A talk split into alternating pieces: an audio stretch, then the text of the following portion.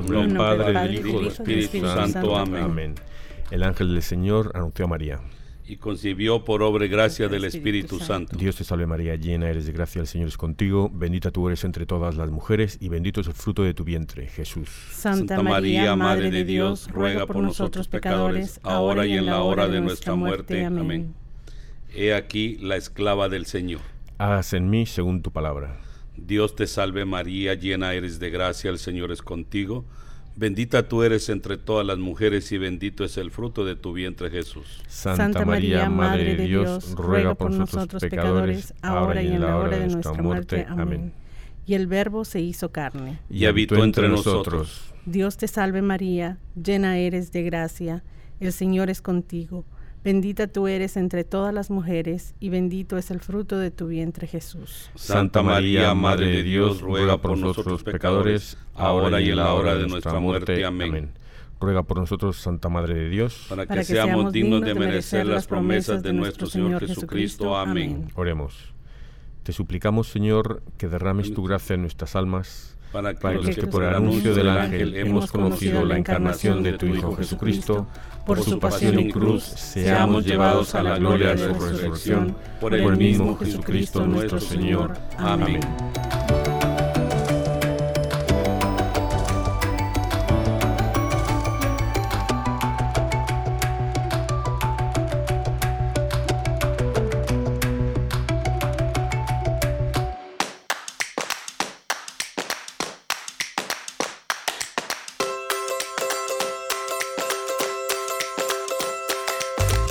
Bienvenidos todos arrepentidos, conversos, testigos, un programa católico sobre Pedros, Bonfilios, restitutas, pantagatos y otros pecadores empedernidos. Bienvenidos todos, feliz lunes. Aquí estamos Antonio. Hola, buenas tardes. Ángela. Buenas tardes, ¿cómo están y su servidor Andrés. Buenas tardes, ¿cómo están?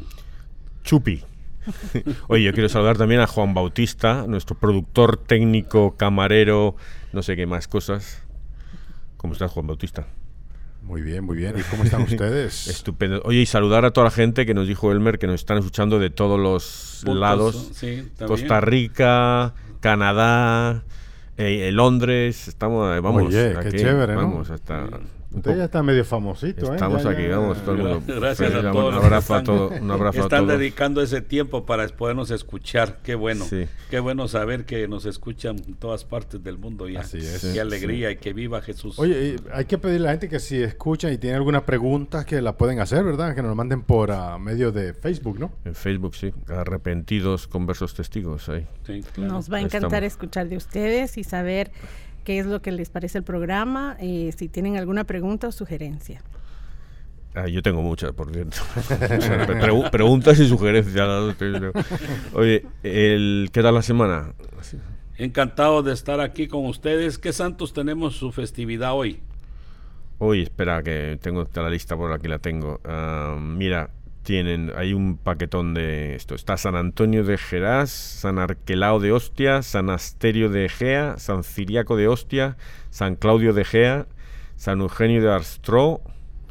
Y también tenemos a San Flaviano de Autun, Santa Fructuosa Mártir, San Lupo de Nove, San Minervo Mártir, San Neón de Egea, San Sequeo de Jerusalén, Beato Francisco Dáchara y Beato Juan Bordón yo, creo que aquí que alguien se los inventa, yo creo, pues estos, nombres. bueno, lo importante es que recen por nosotros. Amén, amén. ¿Y quién nos toca hoy? Eh, Andrés, ¿quién, ¿quién? Vamos con Santa Rosa de Lima. Toma. Pero antes de entrar de lleno en Santa Rosa de Lima, ¿cómo les fue la semana a todos? Cuenten. Bien, yo estuve por Filadelfia y y a mí, a mí me pasan las cosas raras, al de revés. Estuve en la, en la ¿cómo se llama? La, la Basílica de San Juan Neumann, ¿no? que es el obispo de Filadelfia, y está ahí y tienen la, el cuerpo de, en el, debajo del altar, está lo, detrás de cristal, eh, claro, está cubierto por, por una cosa que hace como si una como escultura de, de, fuera una persona, pero están ahí los restos de él y yo hablé una vez con un sacerdote que él era pequeño, porque yo iba a la, tú, Ángela, tú y yo íbamos, tú, tú vas todavía a San John Neumann, aquí a la iglesia, ¿no? Pues cuando este sacerdote era pequeño, él era cojo. Entonces fue allí, le llevaron a la, a la basílica del, y dicen que él, que él estaba ahí, se cayó y se golpeó con, con la tumba del San John Neumann y se le curó la cojera. Ah, entonces, entonces uh, pues yo ahí estaba ahí, me arrodillé adelante, después de arrodillar estaba yo con mi mujer y estábamos, uh, además era nuestro aniversario de bodas y estaba rezando yo ahí y oye, cuando me levanté yo me levanté con la cojera del niño porque oye, me dolía la pierna, la rodilla, oye, no, no la podía estirar, un dolor, tenía que ir apoyado así y ya, nada, vinimos de Filadelfia y ya se me quitó ya el rato de aquí, pero estuve varias horas con la, con la cojera del niño que me pegó a mí. O sea que... Oye, pero fue pura casualidad porque yo estuve la semana pasada también allá en Filadelfia. Sí, sí, también, es verdad, sí. Fui a la, al seminario San Charles Borromeo un amigo de nosotros se fue para allá, así que ese es su primer año y esperamos pues algún día tenerlo aquí también en el programa de nosotros. Sí, sí, que... Y que nos cuente su experiencia, ¿no? De, esta vocación tan linda. Sí, queremos, es que como eh, eh, aquí eh, decimos muchas cosas en este programa porque no somos sacerdotes ni teólogos. somos, pero es que en vez de hablar de deporte, de política, preferimos hablar de, de, Dios, de, Jesús, de María y de todos los santos. pero somos como, un ejemplo para toda la todo el mundo. Sí, pero alguna vez yo creo que se nos escapa alguna burradita de esas, ¿no? Me decía el obispo, el obispo Mike eh, Fisher, que ahora es el obispo de Buffalo, que les decían cuando estaba en el seminario, les dijo el, señor que le daba las clases, dice, eh, si, cuando algún día estaréis diciendo la humilía, el sermón, y vais a decir alguna alguna herejía eso se, te va a escapar, porque vas a hablar y tal, y se te van a cruzar los cables, lo que sea, y vas a decir, algún día dirás una herejía, eso no hay, cualquier sacerdote, ¿no? Esperemos que nosotros no digamos muchas, ¿no? Pero, que sí. pero aquí nuestro productor Juan Bautista dice que va a traer de vez en cuando algún sacerdote para que por lo menos diga algo serio y sensato, ¿no? Bueno, esperemos que sí. Claro, y así no pueden ya creer más. Sí, sí, bueno, bueno Andrés, pues ¿Qué tal las, tu semana? Bueno, pues fue bastante, bastante trabajo. Me tocó ir allá a Georgia, 10 ¿Ah, horas y regresé anoche. Vale. Y muy bueno estuvo el viaje, pues gracias a Dios vine sin novedad. ¿Fuiste manejando? Sí, me fui manejando. Qué bonito. ¿De qué parte de Georgia? Porque Savannah es un pueblo precioso. Yo quiero ir allí, oh, volver ahí. Se me escapa el nombre. He ido como 10 veces, pero siempre se me va el nombre del lugar donde vamos. Porque llevo la emergencia, que salí en esta ruta y así me lleva mi jefe por todos lados. Pero bueno, lo importante es que él y, la mamá van a ver a, un médico allá, ah, muy bueno, de anteriormente estaba en, Nueva York y luego se movió para este lugar. Atlanta, ha querido ir en avión, pero la mamá le dice que no, porque va a bajar enferma del avión, dice, con el corona, que mejor prefiere ir por tierra. no le importa viajar 10 horas y se va más segura. Entonces ahí, pero gracias a Dios aquí estamos de vuelta. Pero yo, es un, es un estado curioso. Yo ya, Atlanta para mí es la ciudad más racista que he visto en Estados Unidos, más, eh, más segregación, ¿no? más separación de negros y blancos ahí. Este, pero también está Boston, también es mucha. Boston también. Sí, Boston también. Estuve trabajando hace como unos cinco años en Boston y lo mismo era. Hay mucha ah. separación ahí de la gente. Sí. creo que eso está muy marcado la gente pues no se acostumbra que muchas veces los hispanos hacemos mejor que las cosas. Por eso nos llevan mal. sí, bueno, pues... Uh, sí, no, mi semana, gracias a Dios, muy bien. Eh, ocupada con mucho trabajo, pero preparándonos para los 15 años de mi hijo. ¿Ah, sí? Oh, wow. Sí, Esteban. Y estamos contentísimos porque mi hijo es un niño Down syndrome y entonces tenemos todavía la ilusión de los cumpleaños, uh, no tanto como un adolescente, sino como un niño más pequeño. Y entonces nos ha estado recordando los últimos días. Lo disfruta de mucho. Sí, sí, que la lista de cosas que tenemos que tener para su celebración. Entonces es muy específico en cuanto a eso.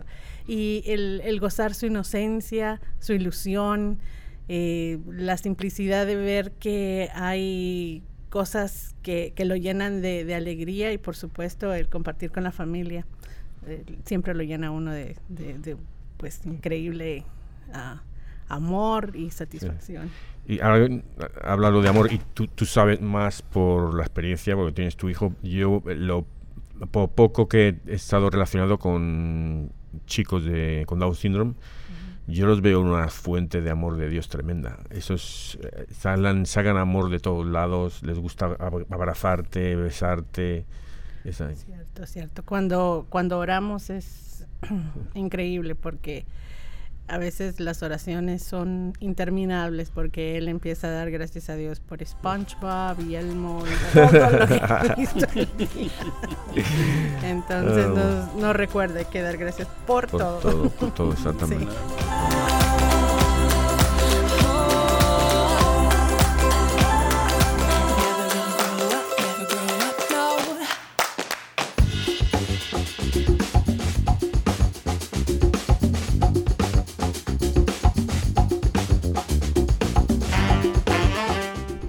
A hablar de Santa Rosa de Lima. Ella fue hija de Gaspar Flores y María de Oliva, que por su belleza popularmente recibió el nombre de Rosa. Dice su mamá que había un tiempo que ella se ponía su piel de color rosado y por eso ella eh, luchó bastante para que le pusieran el nombre de Rosa. Y ella misma fue que le agregó Santa Rosa de Lima. Entonces, eh, con ese nombre se quedó y es una persona que, que, luchó bastante y nadie como ella para, para hacer su, su servicio ah, para todos los pobres en, en el país que, que, que, la vio nacer. Entonces, ya se pueden imaginar la vida de, de ella desde pequeñita. Tuvo una gran inclinación a la oración, a la meditación y un día rezando ante la imagen de la Virgen María, le pareció que el niño Jesús le decía, Rosa, conságrame a mí todo tu amor. Y en adelante se propuso no vivir sino para amar a Jesucristo. Y es lo que tenemos que hacer nosotros, pues, ¿verdad?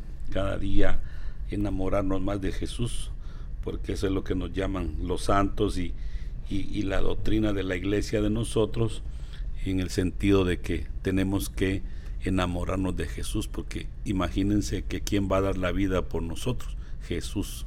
Entonces nosotros de igual manera tenemos que enamorarnos de Jesús para que, para que sea un, un amor de esos vivientes muy bueno, para que compartamos, imagínense, nada más y nada menos que con Jesús, así como lo hizo esta religiosa, también nosotros podemos llegar a, a llegar a esos límites de, de enamorarnos y querer todos los días de nuestra vida a Jesús. Sí, eh, sobre todo yo estaba pensando el otro día, ¿no? De cuando vas al cielo y, ves a, ver a Jesús como en la transfiguración, ¿no? En, su gloria, ¿no? Eso tiene que ser el sumum, ¿no? sí, claro.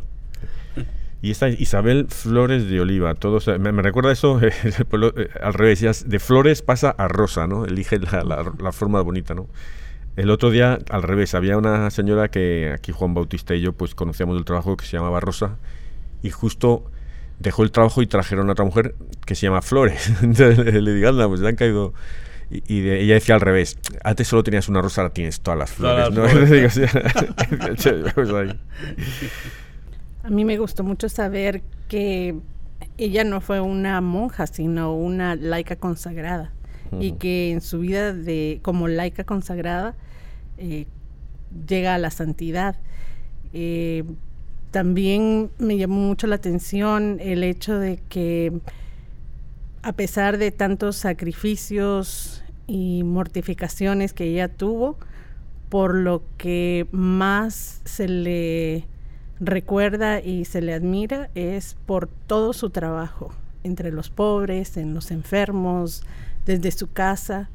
Ella era una persona que atendía las necesidades del prójimo. Y esta semana, en una meditación que cabalmente tiene que ver con la lectura que tuvimos la semana pasada, decía que el, el, hecho de que estamos llamados a amar más a Dios es algo que inmediatamente y automáticamente nos va a llevar al amor al prójimo. Y entonces ah, creo que la vida de Santa Rosa eh, ejemplifica exactamente eso, una mujer concentrada y consagrada a Dios que manifiesta en cada obra el amor al prójimo. Sí, eso eh, lo decía el viernes, fue la lectura, creo, lo del ama a Dios sobre con todo tu corazón, con toda tu alma, con toda mente. esa oración la digo yo todos los días, seguramente es la primera oración que le enseñó María a rezar a Jesús. Seguramente. Y cuando dice Jesús, entonces eh, la ley se resume en estas dos, ama a Dios sobre todas las cosas y ama al próximo como a ti mismo. Y el sacerdote decía eso, que, que son una, no puedes hacer una sin la otra. O sea, lo que dices tú, que amar al prójimo más te va a hacer que ames a Dios más. Amar a Dios más va a hacer que ames al prójimo más. Tienes que ver al otro un reflejo de Dios.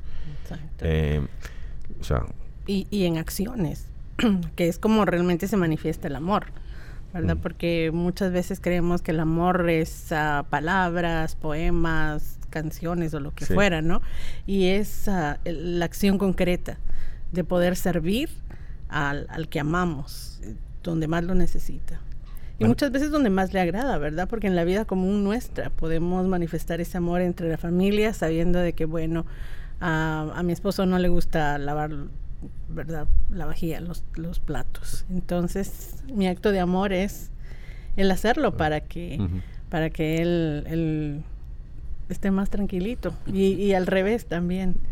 E, es, ese eso es lo que yo decía cuando dices amar a Dios sobre todo eh, con todo tu corazón, con toda tu alma, con toda tu mente, con todas tus fuerzas. Yo decía, ¿cómo es hablar, amar a Dios con toda tu mente? O sea, ¿cómo, cómo vas todo a amar? Voy a pensar aquí, voy a amar más a esta persona, ¿no? Y es eso, es con toda mente hacer lo correcto, hacer por el otro, por amor, hacerlo. Lavar los platos, el, el, el llevarle a Georgia por 10 horas, ¿sabes? Hacerlo por amor, al, al otro, a tu amigo, a tu compañero, sí, a tu enemigo a veces. dice, dice aquí la historia de, de Santa Rosa que es difícil encontrar en América otro caso de mujer que haya hecho mayores penitencias que las que ella hizo. Dice que en ella todas las cenicientas del mundo se han cumplido lo que dijo Jesús, quien se humilla será enaltecido. Una segunda penitencia de Rosa de Lima fue la de alimentos. Su ayuno era casi continuo y su abstinencia de carnes era perpetua. Comía lo, mismo lo mínimo necesario para no desfallecer de debilidad. Aún los días de mayores calores no tomaba bebidas refrescantes de ninguna clase. Y aunque a veces la sed la atormentaba, le bastaba mirar el crucifijo y recordar la sed de Jesús en la cruz para tener valor y seguir aguantando su sed por amor a Dios. Lo que están hablando, pues el amor, ¿verdad? Es el amor verdadero que, todos los seres humanos tenemos que, poner en... Eh, cada cosa que hizo Jesús por nosotros, es bueno recordarse de todo lo que hizo y cómo respondería Él cuando nos tratan mal, cuando nos gritan. creo que, hay que aguantarse. a veces este, con ser uno, yo voy a gritar más eso no va a solucionar el problema. A veces es mejor quedarse callado que la otra persona llegue a recapacitar y dice, bueno, yo la estoy fregando, ¿verdad? Mejor me voy a quedar callado porque ve que uno no le responde. Lo mismo Jesús cuando lo, lo, escupían, le pegaban, el callado, nunca protestó. Entonces, lo mismo, ella nos da un gran ejemplo de que tenemos que ser bastante humildes y eso es lo que tenemos que poner en práctica todos los días de nuestra vida, ser más humildes de corazón para poder soportar.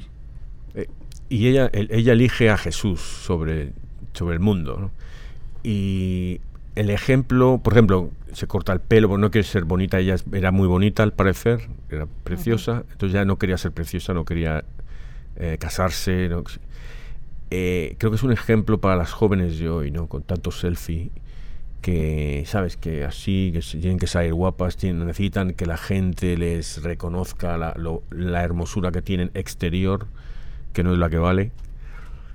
Y también ella se quiere, ella elige a Jesús, se quiere meter a monja y me recuerda mucho Juan Bautista a la historia de la monja que tú conoces, que ahora tendrá noventa y tantos años la monja, pero cuando tenía trece años, eh, ¿tú te acuerdas de la, historia, Juan?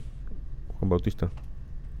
¿De cuál? De una de las hermanas de sí, Carmelitas. sí, que que la del preguntó un niño cuando tenía 13 años si quería ser su novia. Ah, sí, sí, sí, sí, sí. No me acuerdo muy bien la historia, pero María José la conoce también a la hermana. Sí, entonces eh, le dijo, ¿tú sabes la que es eh, Ángela? No, no, sé Perdón, cuál, cuál, de todos. Yo creo que la hermana Carmen. No sé. Ah, Bueno, no importa cuál, qué hermana es, pero el ejemplo es que ella tenía 13 años, entonces llegó un chico y le dijo, ¿quieres ser mi novia? Ella le dijo, era un viernes, dice, bueno, el, el lunes te digo, entonces ella fue a la a la iglesia a rezar, empecé a pensar, y ahí sentí que Jesús le eh, que ya le preguntó a Jesús, eh, ¿tienen que ser este mi novio? ¿Tengo que ser la novia de este nombre? Y ya sintió que Jesús le decía, ¿y por qué yo no?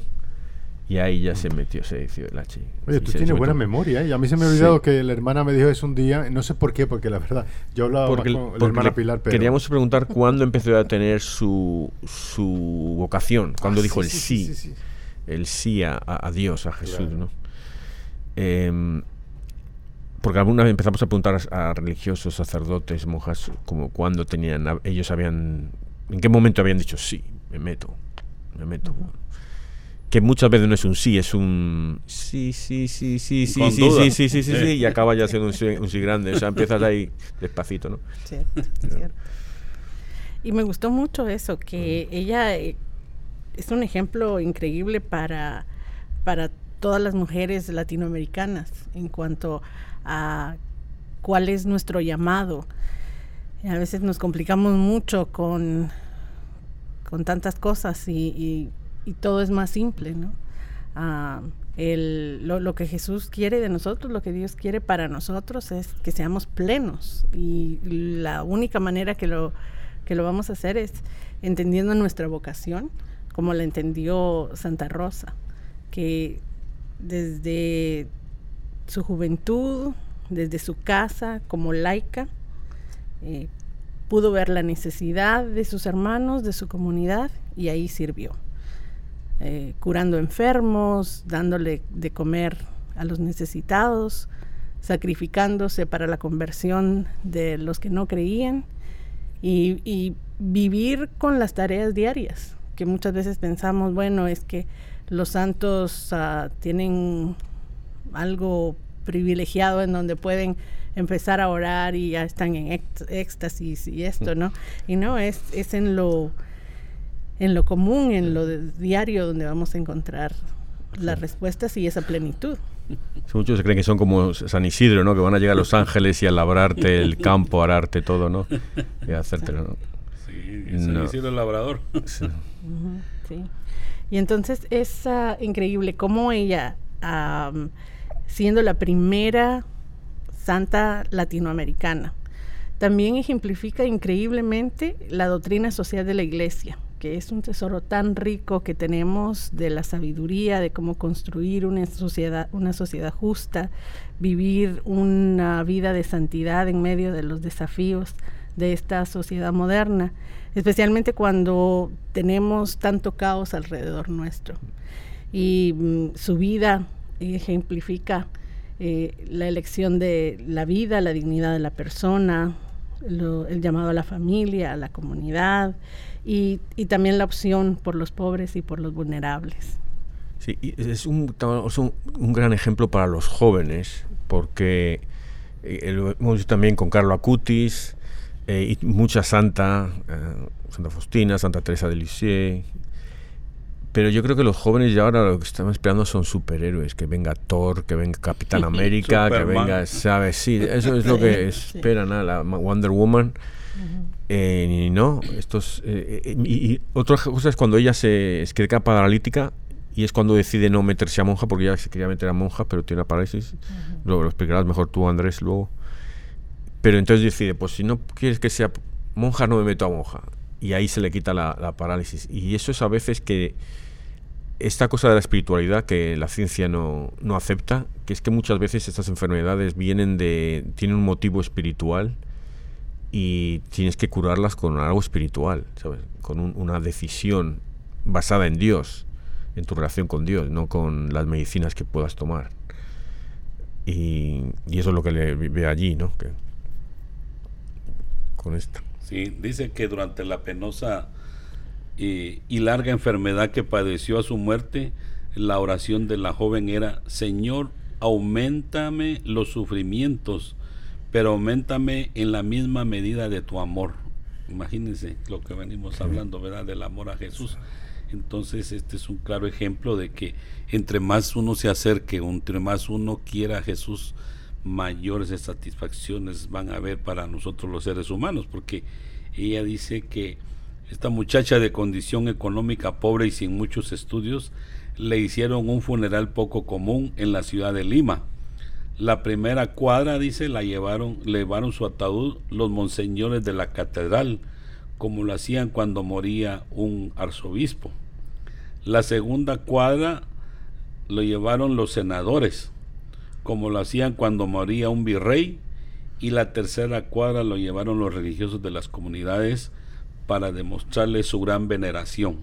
El entierro hubo que posponerlo porque inmensas multitudes querían visitar su cadáver y filas interminables de fieles pasaban con devota veneración frente a él. Después la sepultaron en una de las paredes del templo. Imagínense que qué bendición y cuánto la gente le dedicó a ella porque era un gran ejemplo de, de todo lo que hace, pues, y eso es lo que uno debe de hacer en sus iglesias cuando uno sirve, servir y servir y servir. Yo cuando me toca que trabajar en la cocina de la iglesia donde sirvo, llego a las 6 de la mañana y salgo a veces a las 4 de la tarde, después de dejar la cocina limpia y todo, y, y me voy a mi casa cansado pero el día lunes me, levanto renovado como que no hubieran hecho nada el otro día. Dios se fija en lo que uno hace, los sacrificios y, y Él, eso es una cosa muy maravillosa que hace en la vida de uno, porque a, a, las 4 de la tarde voy que arrastrando los pies, pero otro día me levanto con una fuerza para ir a trabajar, que ahí voy. Y le doy gracias a Dios por todo lo que hace conmigo, porque es, es una cosa que le sucede a los seres humanos y que tenemos que entender todos. Entre más le, le, sirvamos a Dios, mejor nos va a tratar Él, porque Él dice que si nos, nosotros nos preocupamos por las cosas de Él, Él se va a preocupar por lo nuestro. Y aquí eh, dice, ella muere a los 31 años, el 24 de agosto, ah, estamos hablando del 24 de agosto hace un ratito. Pensé que eh, debería de haber llamado a mi hijo Bartolomé y no a Esteban.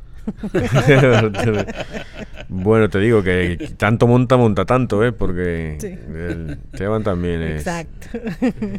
Mientras no le llamase Rosa, Rosa, a boy named Rose, con la canción. ¿no? no, su es su, no es Rose, es su. Dice que Rosa arde en amor a Jesús en la Eucaristía y en honda piedad para con su madre cuyo rosario propaga con infatigable celo, estimado que todo cristiano debe predicarlo con la palabra y tenerlo grabado en el corazón. Los milagros empezaron a sucederse en favor de los que invocaban la intercesión de Rosa, y el sumo pontífice la declaró santa y la proclamó patrona de América Latina. Rosa de Lima es la más bella rosa que ha producido nuestro continente. Así que ya saben, de quién se trata nuestra venerada imagen de, de Santa Rosa, que muy bueno esto, que esto y, fue. Y yo creo que me está viniendo ahora el pensamiento, porque eh, leyendo también, tú hablabas, Andrés, de enamorarse de Jesús. Y yo creo que ahí es donde los santos le pegan a la diana y nosotros no. Tener ese amor personal con Cristo, esa relación personal con Cristo que los santos tienen y yo creo que los demás nosotros no tenemos tan eh, no estamos encaminados en la dirección correcta, ¿saben? Nos vamos un poquito tirando el dardo. y porque el otro día habla, leía lo de la... Eh, el, lo digo aquí mil veces, pero lo repetiría otras diez mil. El diario de Santa Faustina, ¿no? Entonces, como en un momento dado, que a veces leo, me quedo varios días con un trocito que Jesús le dice a ella, ¿no? Y ahora me estoy leyendo una frase que le dice Jesús, le dice, eh, piensa en la pasión, pero piensa que yo sufrí todo por ti. Dice, no, no por los demás y por todo el mundo, piensa por ti. Eso lo dice Jesús a ella. entonces, eso es lo que necesitamos, ver ese amor de Jesús a nosotros, no, no que no ama a los demás, pero es que, como decía el otro, eh, no sé qué eh, leía también una, una santa, decía que ella rezaba a, al, a Dios, le daba gracias a Jesús por encarnarse por todos y cada uno de nosotros individualmente. O sea, él se encarnó, no se encarnó por todo el mundo, sino se encarnó por ti, por Andrés, por Juan Bautista, por mí, por mi familia, tu familia, tus amigos, cada, uno de ellos individualmente. O sea, que es, entonces eso, no sé si me explico, ¿no? Que ahí es como tenemos que ver la relación de Jesús, una relación personal. Eh, y a veces no, a veces queremos, ay, que se acabe la pandemia, que nos salemos todos. Bueno, primero empieza con ti mismo esa relación con Jesús, con Dios, ¿no? Y luego ya salta a otro, otro charco, ¿no? Em, porque tenemos que primero aprender a nosotros hacer este y que nosotros mismos pongamos todo de nuestra parte para que Dios crea en nosotros y nos dé esa, esa potestad de poder transmitir y poder hablar con las demás personas. Pero tenemos que cambiar nuestro interior para poder expresarnos a las personas y ganarle eh, la vida y, la santidad a otras personas, ¿verdad? No ganar la nuestra, la nuestra la van a decidir otras personas, sino que nosotros hagamos nuestro trabajo para que otras personas también alcancen el camino hacia, hacia Jesús.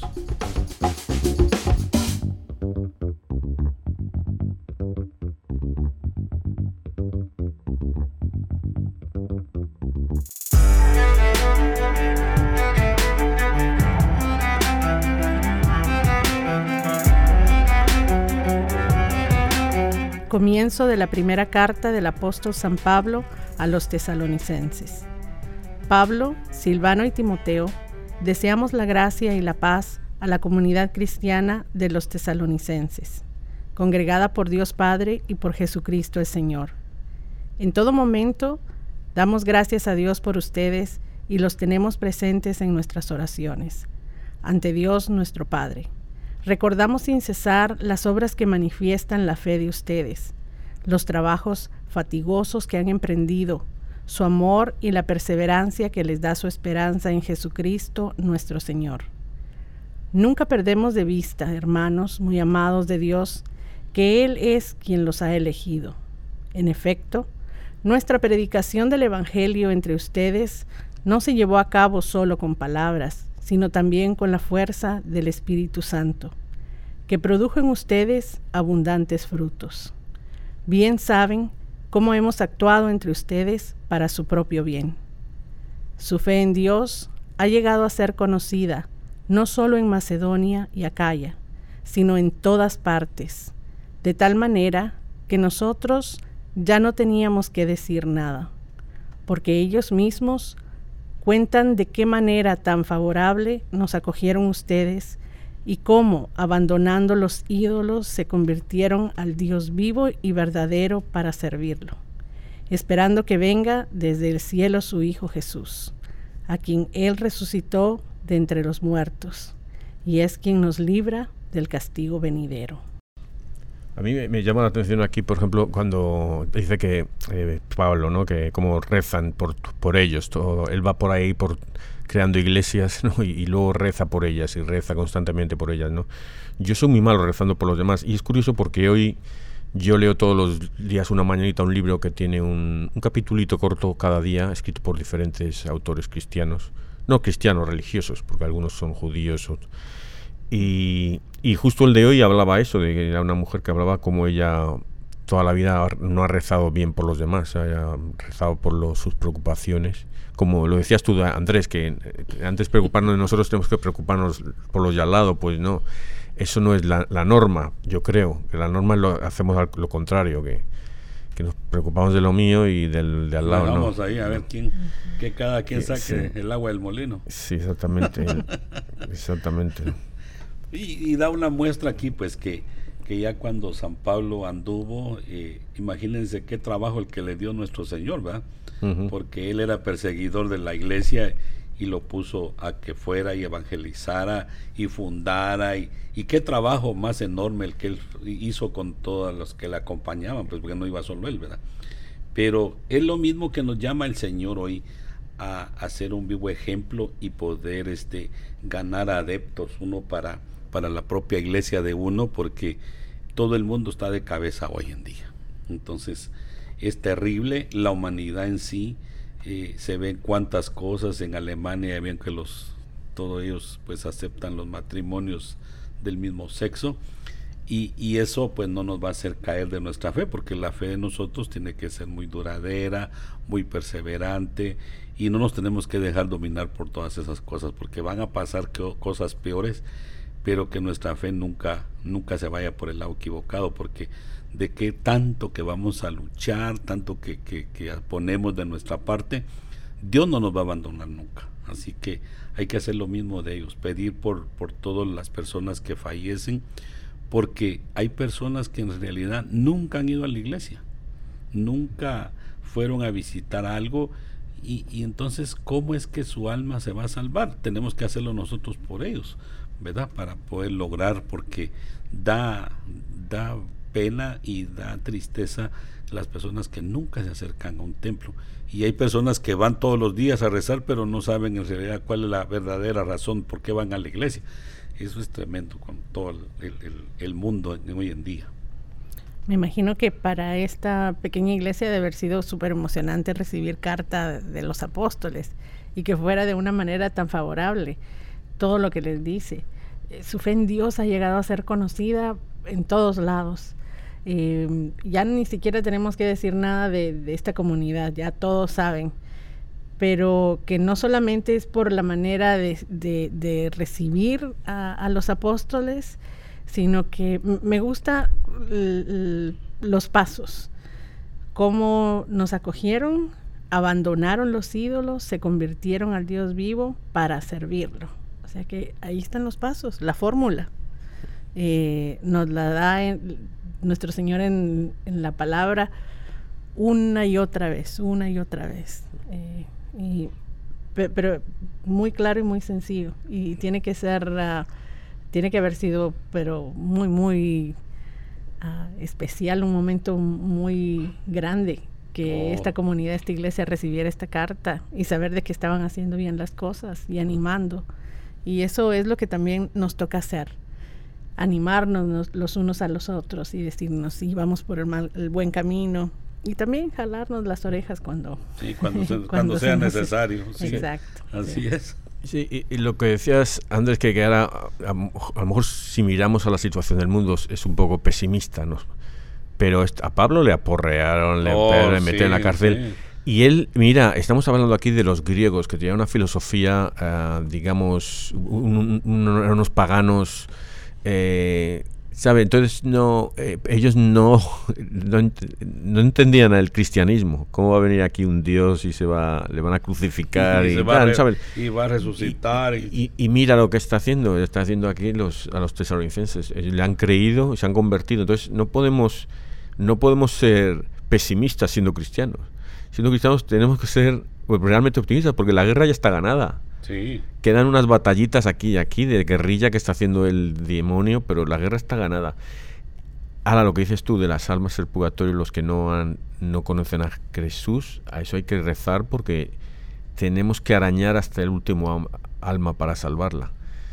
Y yo creo que ahí es cuando vendrá Dios, que Jesús, la segunda venida, es cuando el momento en que Dios sepa, que cuando, no, cuando se va, ya no se va a salvar nadie más, ya de aquí ya es pérdida, entonces aquí se acaba. Pero, ¿sabes? Yo creo que lo, de Abraham, ¿no? Y si hubiera solo 10, y si hubiera... Sí.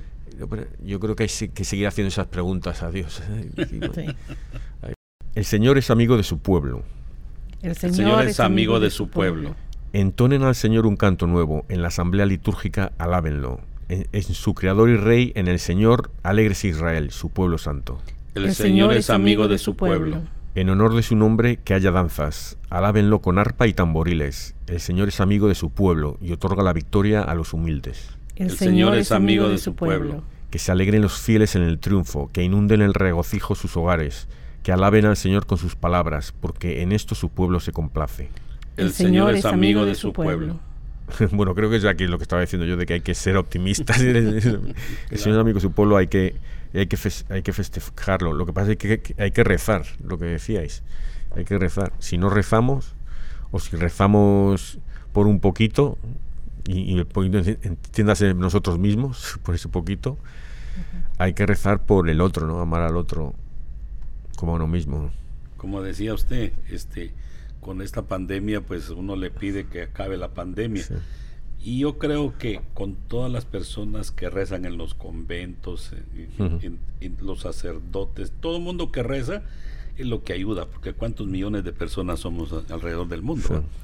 Y lo hacemos tal vez una cuarta parte, una tercera parte, pero por eso es que Dios dice, se, se vuelve amigo de nosotros, de su pueblo, pues y, y nos deja pasar muchas cosas, porque nos da un poco de alivio, y nos vuelve, porque las personas nomás levantan el, un poquito que ya se quita la máscara y ahí se ve la gente cargando las cervezas y, disfrutando y como que no ha pasado nada. Pero eso no es la vida, por eso les da una segunda hoy, una segunda dosis de lo mismo que uno necesita porque la gente no comprende. Y tendríamos que a nosotros comprender que si todos nos, como el pueblo de Ninive, que todo el mundo pidió el perdón de Dios y se lo concedió si en estos tiempos hiciera, hiciéramos lo mismo, yo creo que Dios nos perdona, pues, porque Él es amigo de nosotros, del pueblo de Dios. Entonces hay que ponernos a, orar más para que la gente cambie de parecer y, de verdad empiece a, fijarse en Jesús para poder cambiar el mundo. Y qué bien tener eh, hoy a Santa Rosa de Lima eh, como ejemplo exacto de eso. ¿verdad? Su martirio, su, su oración, su trabajo por la conversión de las almas. Y, ahí vamos, así es de que eh, tengámosla en mente. Y yo, eh, Juan Bautista, no sé si tú te acuerdas, no sé si fue Ustazades el que decía, yo no quiero rezar porque se haga la pandemia, la pandemia yo quiero rezar para que siga. Y, y bueno, la, la razón es que yo, yo he visto con esta pandemia muchas oportunidades buenas de la gente colaborando con nosotros, la gente apoyándose. y no estoy diciendo solo a la gente de los hospitales que están sacrificando, sino eh, ayudando, dando comida para los que se han quedado sin comida y trabajo, haciendo leyes para que la gente no, se quede, no se quede sin vivienda, ¿sabe? O sea, hemos tenido una oportunidad de, de hacer las cosas mejores. Ha habido menos polución en el ambiente porque la gente no iba en carros, nada, entonces el aire, era, el cielo era azul, precioso, ya no era gris, ¿sabes? En ciudades, ¿no? Eh, entonces ha habido cosas que hemos tenido la ocasión de, mejorar con este sacrificio, como siempre, ¿no? Así trabaja Dios. Y esas son las cosas también que hay que rezar. Señor, que, que, que, aprovechemos la pandemia para mejorar, no solo para llorar. Sí. Tiene sus cosas buenas, yo creo que más buenas que malas. Hay que aceptar todo lo que viene de Dios. ¿verdad? Porque eso unió mucho a las gentes, eh, las hizo cambiar en su vida muchas cosas y, y, bueno, tenemos que aprender de, de Tavo los Santos. Imagínense que Santa Rosa de Lima tanto se sacrificaba y lo mismo tenemos que hacer nosotros, sacrificarnos por tanta gente que lo necesita. Creo que también un fenómeno de la pandemia ha sido el que muchas personas hayan podido ver más allá de su hogar o su comunidad y ver el sufrimiento real del mundo alrededor, ¿verdad? Porque eh, vemos la inigualdad de países y, también la respuesta de, muchos de los líderes y cómo cada comunidad ha, tratado de ser solidaria en ausencia de alguna persona responsable en los puestos civiles. Entonces, eh, el que mucha gente tenga un poco más de conciencia social y y tenga conciencia en general de qué es lo que está pasando, creo que también es algo bueno.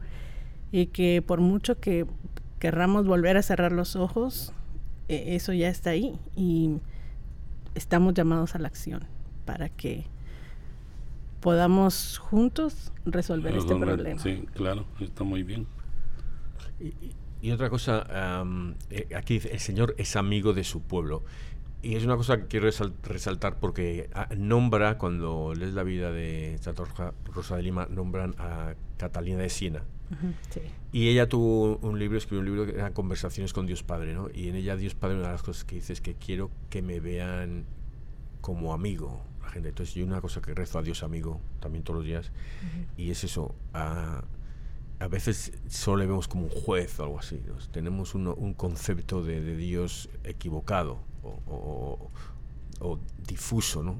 translúcido, ¿no? no lo vemos con claridad. ¿no?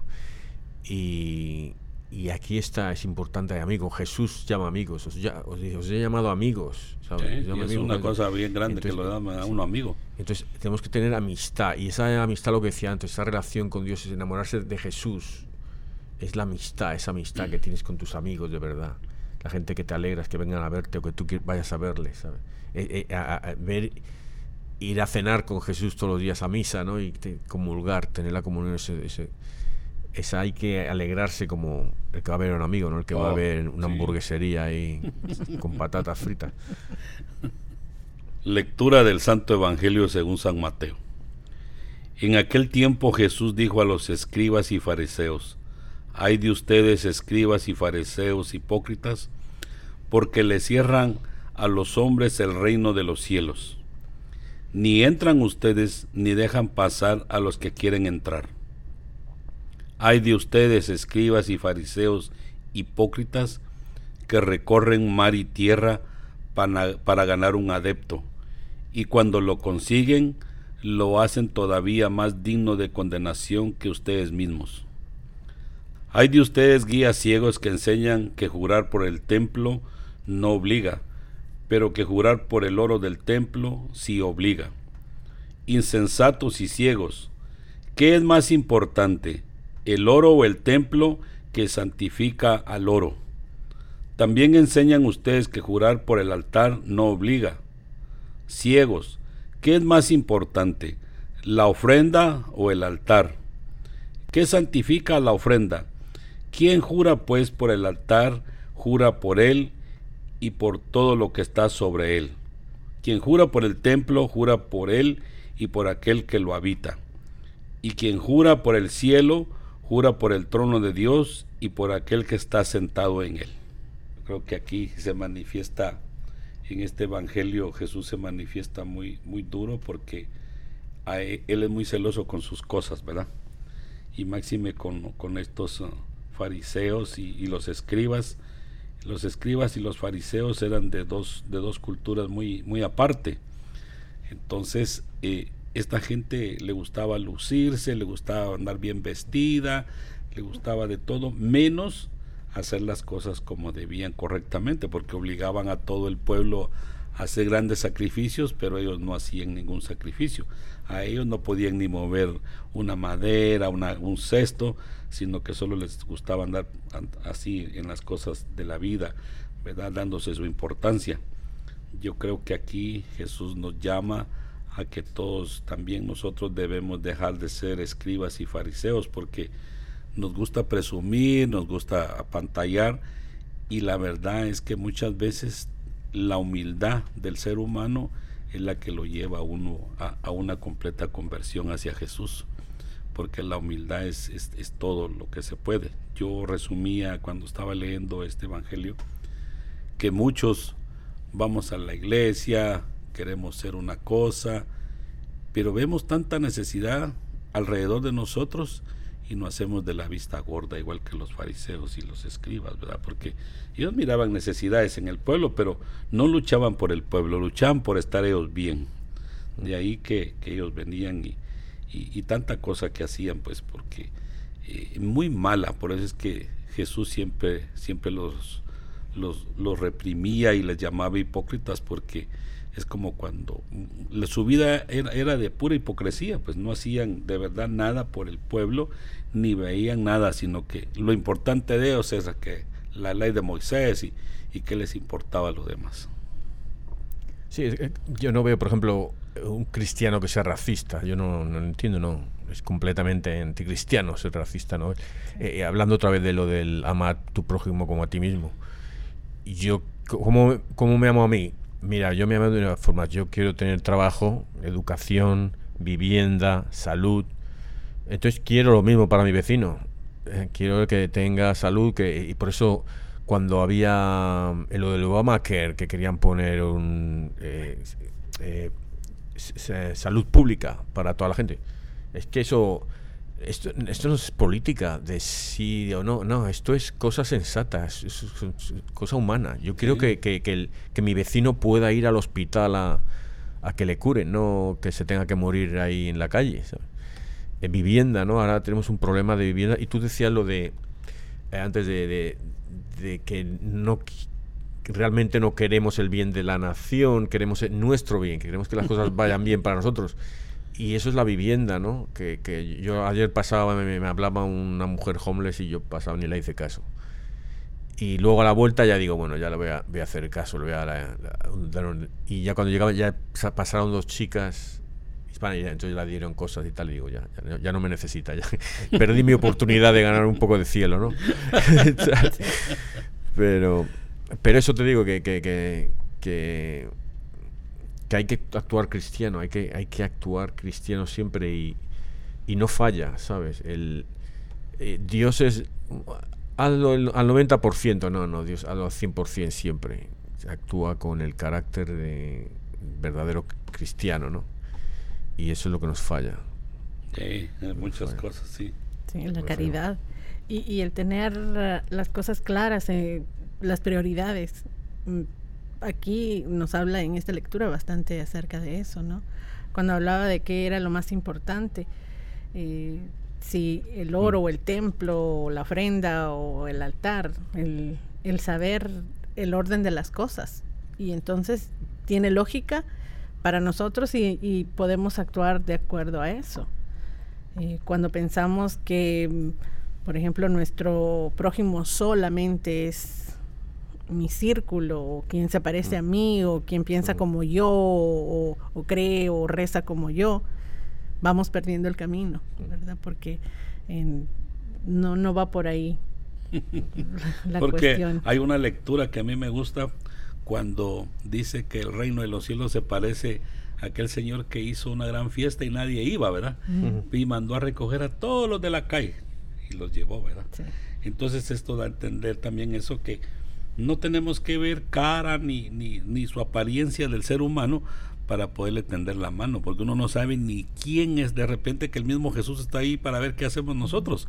Y eso es una cosa que le ha sucedido a la gente, que cuando ayuda a alguien aparece que ese podía hacerles un gran favor y les hizo más favor de lo que uno hace por el ser humano. Porque lo que decía aquí de lo de la del Obamacare, ¿verdad? Este país gasta millones de millones en una guerra que, que, fue una cosa vaga. No, no, no, nunca. Esta es la segunda guerra que pierden, ¿verdad? Y, y ahora viene y, y, dejan a este, a este pueblo sumido en la desesperación, humillados, porque ese pueblo está sufriendo. ¿Por qué no darle esos millones a la gente para que para pagar médicos? Si aquí mismo lo vemos, las grandes necesidades que hay de medicina, cuánta gente enferma, porque los productores de, de, cosas que uno come a diario es lo que enferma a las mismas personas. Y por eso es que eh, tanta obesidad, tanto de todo, porque nos dan pura basura de comer. Y entonces deberían de pagar la, la medicina para tanta gente. Pero parecen fariseos, ¿va? que no, no ayudan. Perjudican más al pueblo y andan presumiendo lo que no en realidad les falta porque creo que es eso de divide y vencerás, ¿verdad? Entonces, si, estamos divididos, distraídos, pensando en otras cosas, eh, no ponemos atención a lo importante. Y algo que amo de, nuestra iglesia es el que nos da todo tan claro, empezando por el lenguaje, de cómo inclusive tenemos que pensar en nuestro prójimo lejano y cercano me encanta la idea de pensar de una familia humana, ¿verdad? Que, que, nuestra iglesia nos, nos habla de eso. Somos una familia, todos somos humanos, eso es lo que nos, nos, ah, nos une. Y, y, siendo familia tenemos que preocuparnos por todos, por todos de, de, la misma y empezando en la familia pues en los hijos en el vecino en el de al lado en los compañeros de trabajo en todo mundo y, y eso lo hace a uno les decía el otro día yo que cuando uno ayuda hasta su cara brilla más y uno anda con alegría, pero uno no ayuda a nadie, anda como que es cara de guitarrón uno. Sí, sí, sí. Pero, pero haciendo el trabajo, porque El otro día estaba viendo un documental que me pareció muy interesante acerca de una de las organizaciones nacionales que más dinero recogen para ayudar a, a todos los animales que están desprotegidos y descuidados y tienen unas campañas aquí en los Estados Unidos increíbles de televisión en donde sacan unos comerciales pero fantásticos acerca de cómo uno puede rescatar animales eh, que, lo necesitan. Y, y, en este mm, documental se hablaba acerca de que a pesar de que ellos se llaman una organización nacional, no ayudan a los chapters, a las organizaciones locales, sino que en la mayoría de lugares de las ciudades eh, son las mismas, son los mismos condados los que, los que dan los fondos para rescatar a los animales. Y entonces la pregunta es, ¿a dónde se va todo este dinero? Tal vez en un momento de mi vida a mí me pareció un poco, no sé, ilógico el que mucha gente donara tanto dinero para rescatar animales y no para rescatar a niños, por ejemplo. Pero creo que pues todo el mundo tiene una razón y su prioridad. Pero tenemos que hacer nuestro deber y saber si vamos a donar esta organización, ya sea para ayudar a animales, personas mayores o refugiados, saber que nuestro dinero está yendo a un lugar en donde lo está recibiendo la persona en necesidad. Y siempre recordarnos acerca de nuestras organizaciones católicas que están en nuestra diócesis y alrededor del mundo haciendo ese trabajo. Sí, no, eso tiene razón, que hay, muchas, estas organizaciones no gubernamentales que, que no, que eso, es para sacar dinero. La gente, el director ejecutivo tiene gana medio millón de dólares al año, tiene un apartamento en Nueva York pagado por la organización, avión privado, tal, tal, tal, lo que sea. ¿no? Eh, sí. Pero otra de las cosas que yo quería ver es, y hablando de los santos, es que estáis hablando y una de las características del santo es que eh, ayudan al pobre o ayudan al enfermo, o sea, ayudan al otro, al prójimo, ¿no? Y, eso es lo que, lo que estaba diciendo, que, nos falta a muchos cristianos dar ese paso, que nos queremos ayudar a nosotros mismos, ¿no? Que hablábamos antes. Eh, y yo creo también que le pasa que, a veces eh, nosotros, claro, somos los protagonistas de nuestra propia película. Y, los protagonistas de las películas nunca se equivocan, siempre son los buenos, ¿sabes? Entonces, muchos nos creemos que somos los buenos cuando realmente no. Somos los, y es lo que le pasaba a los fariseos y esto, que se creían que eran los buenos de la película y no. Y, y ahí está, entonces lo que hay que ver es dónde fallamos nosotros. Digo, ¿dónde yo dejo de ser bueno? ¿Dónde están mis límites de superhéroe? y mejorarlos. Rezar, darte cuenta y entonces intentar dar ese paso que no has dado nunca, ese paso que te da miedo, perder los miedos, ayudar a otros o a sacrificarte por otros. O, y, puede empezar simplemente por un, hacer una, dar una hora al mes en una, organización, ¿sabes? hacer sándwiches para darlo a los pobres un día al, mes.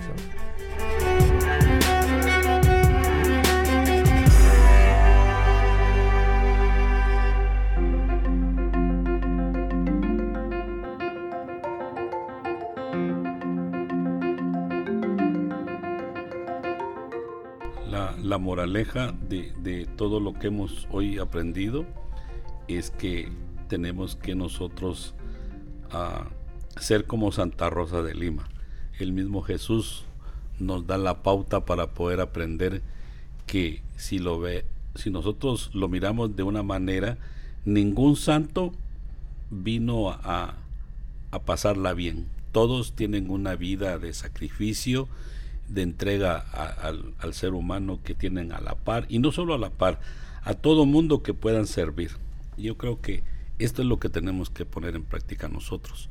Hoy que ya viene, se acaba el verano, tenemos que poner nuestra vida en orden y pensar qué vamos a hacer de aquí en adelante para poder cambiar nuestra vida, nuestra forma de ser y poder ayudar, dar más corazón a las personas, que Dios nos dé la mano para poder ayudar a muchísimas gentes.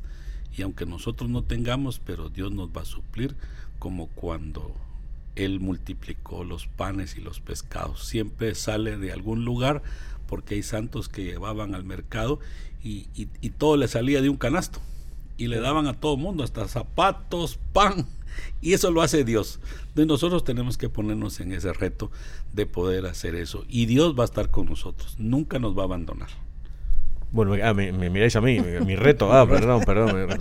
Mira, oye, eh, es muy facilito. Yo creo que la gente rece eh, la oración, esa de que hemos dicho, eh, Dios, Señor, te amo con todo mi corazón, con toda mi alma, con toda mi mente y con todas mis fuerzas. Pero pensarla y, e intentarlo durante el día. Eso. Y lo más fácil es amar al prójimo. claro, sí. Mi reto. Sí. Ah, mi reto para, para, todos es que salgamos de las buenas intenciones y que tengamos una acción concreta esta semana de amor ah, hacia nuestra familia, con los que convivimos todos los días y nuestra comunidad, pero con una intención bien pensada, eh, después de, que estemos orando, que la oración nos mueva a una acción concreta. Bueno, voy con mi reto. Yo la verdad es que el reto que deberíamos de poner en nuestra vida es este, como decía Ángela, hay que levantarse lo más temprano que uno pueda y hacer una buena acción, no solo un día a la semana, procurar hacerlo todos los días de nuestra vida lo más temprano que podamos. Tantas necesidades que hay. Ya va a venir el invierno y sería bueno prepararnos desde ya para poderle llevar una bebida caliente a todas las personas de la calle Así que el reto es de prepararse y lo primero en oración para que Dios haga acopio de nuestras oraciones y nos oiga y nos bendiga siempre.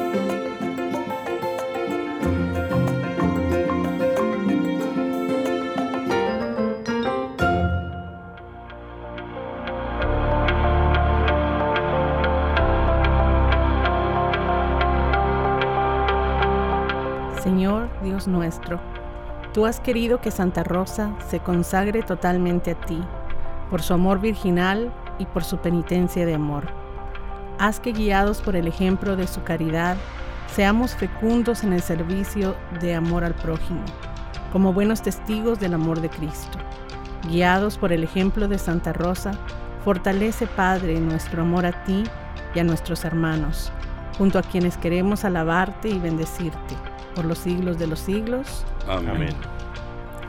Padre, eterno, yo te ofrezco la preciosísima sangre de tu divino Hijo Jesús, en unión con las misas celebradas hoy día a través del mundo, por todas las benditas ánimas del purgatorio. Sagrado Corazón de Jesús, ten piedad de nosotros. Corazón Inmaculado de María, ruega por nosotros. San José, ruega por nosotros. San Pedro, ruega por nosotros. San Pablo, ruega por nosotros. San Marcos, ruega por nosotros. Santiago, ruega por nosotros. San Francisco de Asís, ruega por nosotros. Santa Clara, ruega por nosotros. San Bienvenido Estivoli, ruega por nosotros. Beato Álvaro de Córdoba, ruega por nosotros. Santa María Magdalena, ruega por nosotros. San Mario, ruega por nosotros. San Bonfilio, ruega por nosotros. Santa Restituta, ruega por nosotros. San Pantagato, ruega por nosotros. Beato Carlos Acutis, ruega por nosotros. San Pedro Canicio, ruega por nosotros. Santa Faustina, ruega por nosotros. San Baro de Egipto, ruega por nosotros. San Barón, ruega por nosotros. San Ateo, ruega por nosotros. Santa Giltrudis, ruega por nosotros. San Roberto, ruega por nosotros. San Víctor, ruega por nosotros. Santa Catalina Laboré, ruega por nosotros. Ángeles Custodios, ruega por nosotros. San Roque, ruega por nosotros. Santa Rosa de Lima, ruega por nosotros. En el nombre del Padre, del Hijo y del Espíritu Santo. Amén.